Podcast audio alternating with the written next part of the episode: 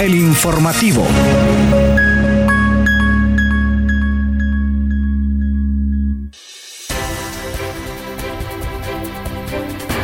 Buenos días, bienvenidos y bienvenidas a esta edición de El Informativo de hoy, miércoles primero de noviembre. Estamos iniciando el, el Número 11 mes del año, ya despidiendo prácticamente el año. Y bueno, desde la cabina de Radio Comunica es un placer contar con su audiencia para llevarles lo más novedoso del acontecer universitario. Les saluda Yuri Vargas en compañía de Kaylin Espinosa y en controles Hugo Duarte. Gracias por sintonizarnos. Buenos días Yuri, buenos días Hugo, buenos días a la audiencia. Gracias por estar en sintonía de El Informativo. Y sí, ya estamos eh, pues culminando el año. Eh, ya estamos en, el mes 11, ya llegó la Navidad prácticamente, pero todavía tenemos muchísima información que compartirle y por eso le invitamos a que se quede con nosotros para que se entere de las noticias más destacadas del acontecer universitario a nivel nacional e internacional y de inmediato vamos a pasar con los titulares. Titulares.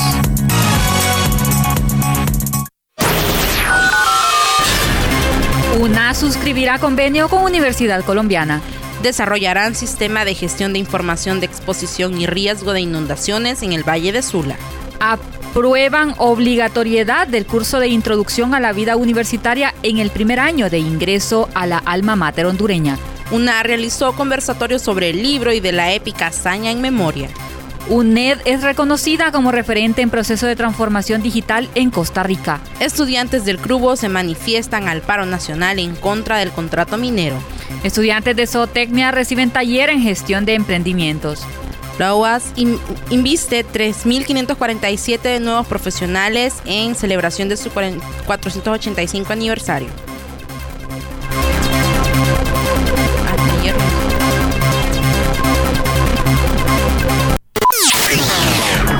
Noticias Puma.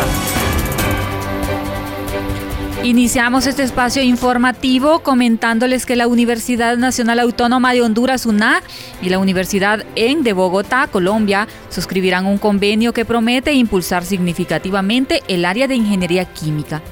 Este esfuerzo conjunto se centra en la posibilidad de que los estudiantes de Ingeniería Química de la UNA obtengan certificaciones a través de la Universidad EAN, especialmente en el uso de software especializados. Según el decano de la UNA, este convenio representa el primer paso hacia un acceso más amplio a certificaciones y conocimientos relacionados con la ingeniería química y la ingeniería de procesos.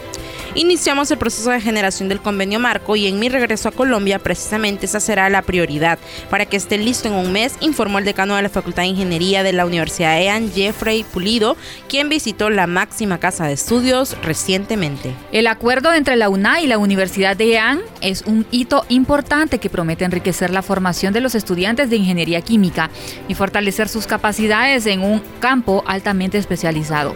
Esta asociación abre nuevas puertas para el intercambio de conocimientos y oportunidades de desarrollo académico entre ambas instituciones, por lo que se espera que tenga un impacto significativo en el futuro de la ingeniería química en Honduras. Continuamos con más información ahora le contamos que un grupo multidisciplinario de estudiantes, docentes, técnicos y personal administrativo del Departamento de Ingeniería Civil de la Universidad Nacional Autónoma de Honduras participan en el proyecto Apoyo a la Recuperación Resiliente de Honduras tras la tormenta tropical Julia y esto es desarrollado por la Secretaría de Infraestructura y Transporte y financiado por el Banco Interamericano de Desarrollo. El aporte de la UNA se centra en la elaboración de un sistema de gestión de información que integre datos biofísicos de exposición de riesgo de inundaciones para la definición de un programa de obras de control y mitigación contra las inundaciones en el Valle de Sula, que vendría a beneficiar a la población afectada debido a inundaciones por tormentas tropicales y huracanes, siendo esta pues precisamente una de las zonas más vulnerables del territorio nacional. Así, el grupo representante de la UNA está integrado por 10 especialistas en hidrotecnia, geotecnia, estructuras, topografía y estudiantes por egresar de la carrera de Ingeniería Civil, esto con la finalidad principal de establecer soluciones definitivas para controlar y mitigar el efecto de inundaciones provocadas por eh, eventos extremos en el Valle de Sula. Este tipo de estrategias se enmarcan en la responsabilidad constitucional que tiene la UNA de contribuir a la solución de las problemáticas nacionales. Pero continuamos ahora con más información y le contamos que el Consejo Universitario aprobó que el curso de introducción a la vida universitaria se imparta de manera obligatoria en el primer año de ingreso del estudiante a la Universidad Nacional Autónoma de Honduras. Así lo informó el vicerrector de Orientación y Asuntos Estudiantiles, el abogado Ajax Irías. El funcionario recordó que este curso fue aprobado en el año 1998 como una política de ingreso que busca que el estudiante de manera más rápida se adapte a la vida estudiantil universitaria. Sin embargo, no se dejó previsto un límite de tiempo para recibirlo, por lo que se presentaron muchos casos de estudiantes que estaban por graduarse y necesitaban recibirlo. En ese sentido, la BOAE presentó al Consejo toda la información estadística a efecto de que se vuelva obligatorio en el primer año de ingreso del estudiante, con la opción de recibirlo ya sea virtual o presencial, lo que permitirá generar información importante para ir mejorando en función de las sugerencias por parte de los universitarios. Y creo que esta decisión es bastante acertada porque precisamente este curso eh, pues ofrece introducción a la vida universitaria, conocer los edificios, conocer las dependencias que tiene la universidad y como que no tendría tanto sentido conocerlo que en el tercer, cuarto año de la carrera, sino más bien al principio. Es que se ha venido cumpliendo Kaylin más que todo como un, requisito, pero no se ha visto como una necesidad. Lo han visto muchos estudiantes como un requisito de graduación. Recuerde que se le da una constancia cuando lo, terminan y ese forma parte del expediente que se forma para eh, tramitar ya el título. Pero qué bueno que se esté haciendo desde ahora, pero habrá que ver, sin embargo, de qué manera lo controlan. Así es. Continuamos ahora con más información y le contamos que el Instituto de Investigación Jurídica de la Universidad Nacional Autónoma de Honduras, en colaboración con las cátedras de Filosofía del Derecho y Derecho Procesal Penal, organizó un conversatorio sobre la intersección entre literatura y derecho, esto a partir del libro titulado Y de la épica hazaña en memoria, escrito por la destacada periodista Blanca Moreno. Ese nombre, Kaylin, al escucharlo, pienso en, en este famoso himno que tenemos aquí en Honduras.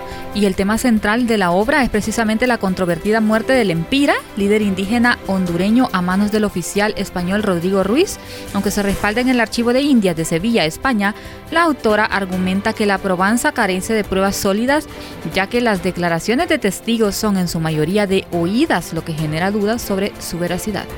Moreno afirma que el Empira realmente existió, desmintiendo cualquier noción de que se trata de una leyenda. Además, sostiene que aunque hubo traición, este fenómeno no fue exclusivo de los indígenas, ya que los españoles también se traicionaban mutuamente en esa época. Y sin duda el Empira representa un personaje importante para nuestra historia. No en vano eh, nuestra, nuestra moneda eh, lleva el nombre de Lempira y, y, sí a lo, que nos elude de ese indígena que luchó por el pueblo.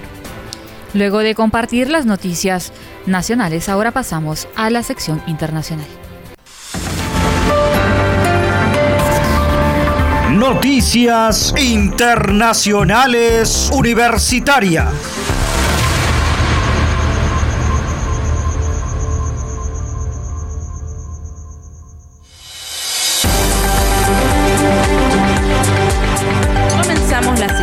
Noticias nacionales con información desde Costa Rica y es que la Contraloría General de la República reconoce a la Universidad Estatal a Distancia UNED por su destacado liderazgo y progreso a los procesos de transformación digital en la educación superior universitaria. En un reciente informe de auditoría sobre la transformación digital del sistema educativo nacional, el ente gubernamental señaló que aunque siete de las 14 instituciones cuentan con algún instrumento institucional relacionado con la transformación digital y proyectos afines, solo la Universidad Estatal a Distancia y el Instituto Nacional de Aprendizaje poseen una hoja de ruta que guía las acciones institucionales vinculadas con la transformación digital. Con base en este informe se le solicita a CONARE que define una hoja de ruta integral y sistémica para la transformación digital en el sistema de educación superior. Es por ello por lo que se invitó al equipo líder de la estrategia de transformación digital de la UNED a compartir su experiencia y la metodología utilizada en la elaboración de su hoja de ruta.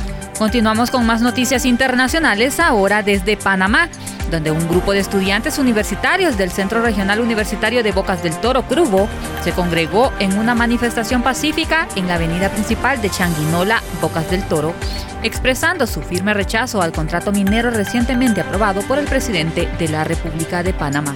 Los estudiantes que representaban diversas licenciaturas sostenían carteles con mensajes como Panamá despierta, tu oro es verde, no a la minería y la Universidad de Panamá dice presente Además, mostraron su apoyo coreando consignas en un gesto de solidaridad por la causa. En declaraciones, los estudiantes del grupo destacaron su compromiso de seguir participando en futuras manifestaciones pacíficas que se organicen en la provincia en contra del contrato minero. Esta protesta refleja la creciente preocupación y el activismo estudiantil en torno a la explotación minera en la región, lo que plantea cuestiones ambientales y socioeconómicas en Panamá. La comunidad estudiantil está decidida a hacer oír su voz y defender lo que consideran el bienestar de la región, así que enhorabuena por estos estudiantes que están eh, demostrando su valentía y defendiendo una causa eh, que consideran justa y en la cual eh, pues ponen su esperanza. Ahora nos vamos hasta Nicaragua, donde la Universidad Nacional Agraria UNA imparte a un grupo de alrededor de 40 estudiantes de cuarto año de la carrera de Ingeniería en Zootecnia, un taller especializado de gestión de emprendimientos pecuarios. Este taller forma parte del módulo base legal para la producción y transformación de productos pecuarios y tiene como objetivo brindar a los estudiantes las herramientas necesarias para impulsar proyectos emprendedores en el ámbito de la zootecnia. Según la ingeniera Sandra Lobo, quien lidera el programa Una Emprende en la institución, la iniciativa busca no solo fortalecer las competencias emprendedoras de los jóvenes, sino también enseñarles a generar ideas innovadoras y comprender las características esenciales de un proyecto de vida emprendedora. Uno de los aspectos más destacados del taller es el énfasis en la trascendencia de los proyectos y representa un paso crucial en la promoción de la innovación y el emprendimiento en la universidad. Continuamos con más noticias internacionales ahora desde República Dominicana. La Universidad Autónoma de Santo Domingo invistió a 3.547 nuevos profesionales en el nivel de grado pertenecientes a distintas áreas del saber. Y bueno, eh, durante sus, eh, las palabras, el rector de la Primada de América, el maestro Beltrán Crisóstomo, señaló que a 15 años del quinto centenario de la Universidad Estatal, la gestión que encabeza toda la comunidad universitaria celebra con orgullo el 485 aniversario y con ello, eh, pues también estos 3.547 nuevos profesionales que ha dado esta casa de estudios. Luego de compartir con ustedes las noticias del ámbito internacional pasamos a la sección de cultura. Cultura universitaria.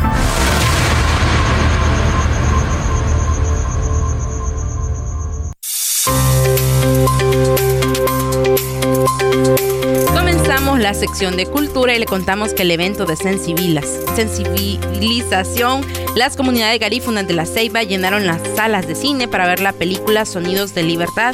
Y es que la Comisión Interinstitucional contra la Explotación Sexual y Trata de Personas de Honduras con el respaldo del Congreso Nacional, concluyó con éxito su gira por siete ciudades del país, alcanzando a más de 6.000 personas a nivel nacional. En ese sentido, pues como parte del cierre se proyectó esta película que narra la historia de dos niños hondureños secuestrados por redes de trata de personas y sirve como una poderosa herramienta para crear conciencia sobre la explotación sexual comercial y la trata de personas. En este evento, Soa Martínez, titular de la comisión, resaltó la importancia de sensibilizar a la sociedad sobre esta problemática, subrayando que el interés superior del niño, niña y adolescente es una prioridad en el gobierno de la actual presidenta Xiomara Castro. La iniciativa de la comisión es respaldada por el Congreso Nacional y la presidenta Castro y refleja un enfoque de género y un firme compromiso con los derechos humanos de los niños, niñas y adolescentes. Continuamos con más información siempre en la sección cultural y ahora le hablamos del español que se considera como la segunda lengua materna más hablada en el mundo, con aproximadamente 500 millones de hablantes nativos, esto según el último informe del Instituto Cervantes. Estas cifras reflejan el crecimiento constante del español como idioma principal para millones de personas en todo el mundo. Aunque el desafío de mantener este estatus es evidente, el Instituto Cervantes insta a reforzar el uso de este idioma en ámbitos como la ciencia y la comunicación científica para preservar su lugar privilegiado en el panorama lingüístico global. A pesar de sentirse orgullosos de la importancia del español, el informe destaca la necesidad de no caer en la autocomplacencia, ya que se anticipa un menor crecimiento demográfico en comparación con otros grupos lingüísticos. Por lo tanto, se enfatiza en la importancia de buscar puntos de apoyo que estén relacionados más con el prestigio del idioma que con su demografía, con un enfoque especial en impulsar el uso de este en la ciencia, la comunicación científica y la tecnología. Interesante esta información que hemos compartido en la sección de cultura, pero ahora nos vamos a la sección de salud. Prevención, enfermedades y tratamientos médicos en salud Radio Comunica.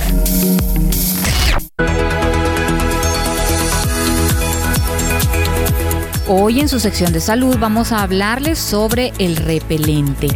Y pues les contamos que antes de aplicarlo es esencial considerar algunas claves importantes. En primer lugar, no todos los mosquitos son iguales y su presencia y peligrosidad pueden variar según el entorno y la época del año. Así que al salir de viaje o actividades al aire libre es fundamental estar preparados y tomar precauciones para protegerse de enfermedades transmitidas por estos.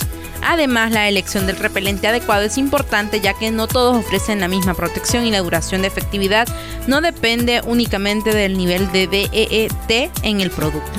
Afortunadamente existen repelentes como el OFF, una, marca bastante conocida, bastante popular, que eh, pues es respaldada por la Sociedad Mexicana de Dermatología y pues que asegura que brinda protección continua durante hasta 10 horas. Así, combinar soluciones como mosquiteros, ropa protectora y hierbas aromáticas puede aumentar la eficacia de la protección. Además, los repelentes actuales son amigables con el ambiente y pueden utilizarse en cualquier entorno y lugar sin perturbar la armonía del entorno. Finalmente, es importante destacar que la protección contra los mosquitos es esencial para todos y debe formar parte de la rutina diaria en lugares donde se sabe que hay presencia de mosquitos, asegurándose de aplicarlo correctamente y elegir el producto que mejor se adapte a las necesidades y preferencias de cada individuo. Pero continuamos con más información y ahora le contamos que la Agencia del Medicamento de Estados Unidos está considerando la aprobación de un tratamiento pionero basado en la edición genética CRIPS conocido como Exacel. Este tratamiento ha demostrado éxito en pacientes con anemia de células falciformes, una dolorosa enfermedad genética de la sangre. La terapia desarrollada por Vector Pharmaceuticals y Crips Pharmaceutics se enfoca en corregir la deformación de los glóbulos rojos causada por esta malformación genética que afecta a millones de personas, incluyendo 100.000 en Estados Unidos. Si bien el tratamiento ha tenido resultados prometedores en ensayos clínicos, la preocupación principal de la FDA es asegurar que la edición genética no cause cambios no deseados en el ADN, lo que podría tener consecuencias negativas. Uno de los obstáculos claves que se pasó por alto durante la audiencia de la FDA es el alto costo del Exacel, lo que podría limitar su disponibilidad en países menos desarrollados donde la enfermedad es más común. A, y bueno, a pesar de estas preocupaciones, Kaylin, pues los expertos expresaron entusiasmo por los beneficios potenciales del tratamiento y pues que esperamos que en algún momento llegue a ser accesible para quienes lo necesiten y pues que, que también esté disponible en estos países como el nuestro. Pero ahora, luego de escuchar las noticias de salud, vamos a pasar a la sección deportiva.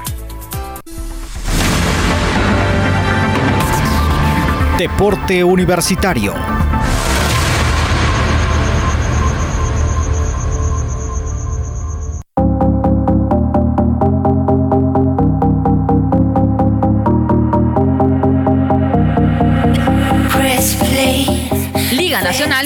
Confirma por qué Edwin Rodríguez y Carlos Pineda quedan suspendidos si se pierden el próximo juego de Olimpia, donde este tendrá dos sensibles bajas para la siguiente fecha de la Liga Nacional. Olimpia, bicampeón nacional y vigente líder del certamen de la Liga Nacional, eh, pues tendrá dos bajas eh, para el próximo juego del torneo Apertura 2023. Los blancos de Pedro Troglio se preparan para hacerle frente al duelo ante los Lobos de la Pedagógica Nacional el próximo domingo en el Estadio Nacional. Sin embargo, pues estos dos jugadores no formarán parte de la escuadra. Estamos hablando del mediocampista Carlos Pineda y de Edwin Rodríguez, quienes no tendrán actividad al haber acumulado tarjetas amarillas en el triunfo a domicilio de León 1 a 3 ante Vida.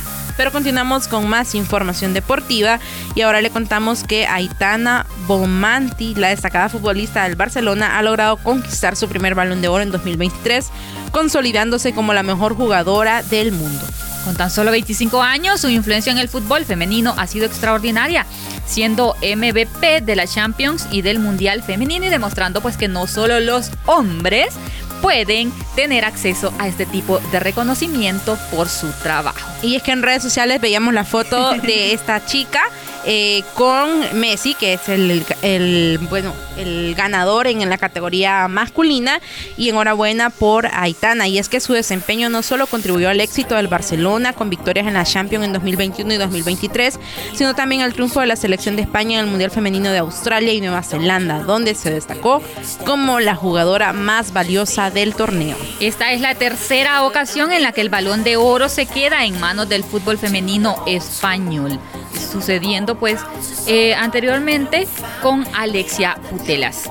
En una ceremonia de votación reñida, Itana Bonatti superó a sus compatriotas Olga Carmona, Alba Redondo, Salma Paraguelo, Patricia Guijarro y Mapi León, así como a la colombiana Linda Caicedo.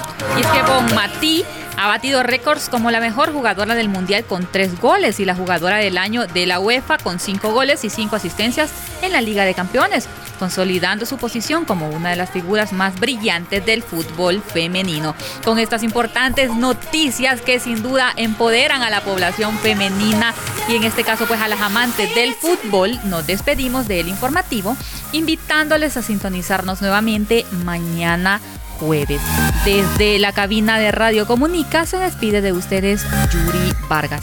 Se despide de ustedes Kaylin Espinosa. Buenos días.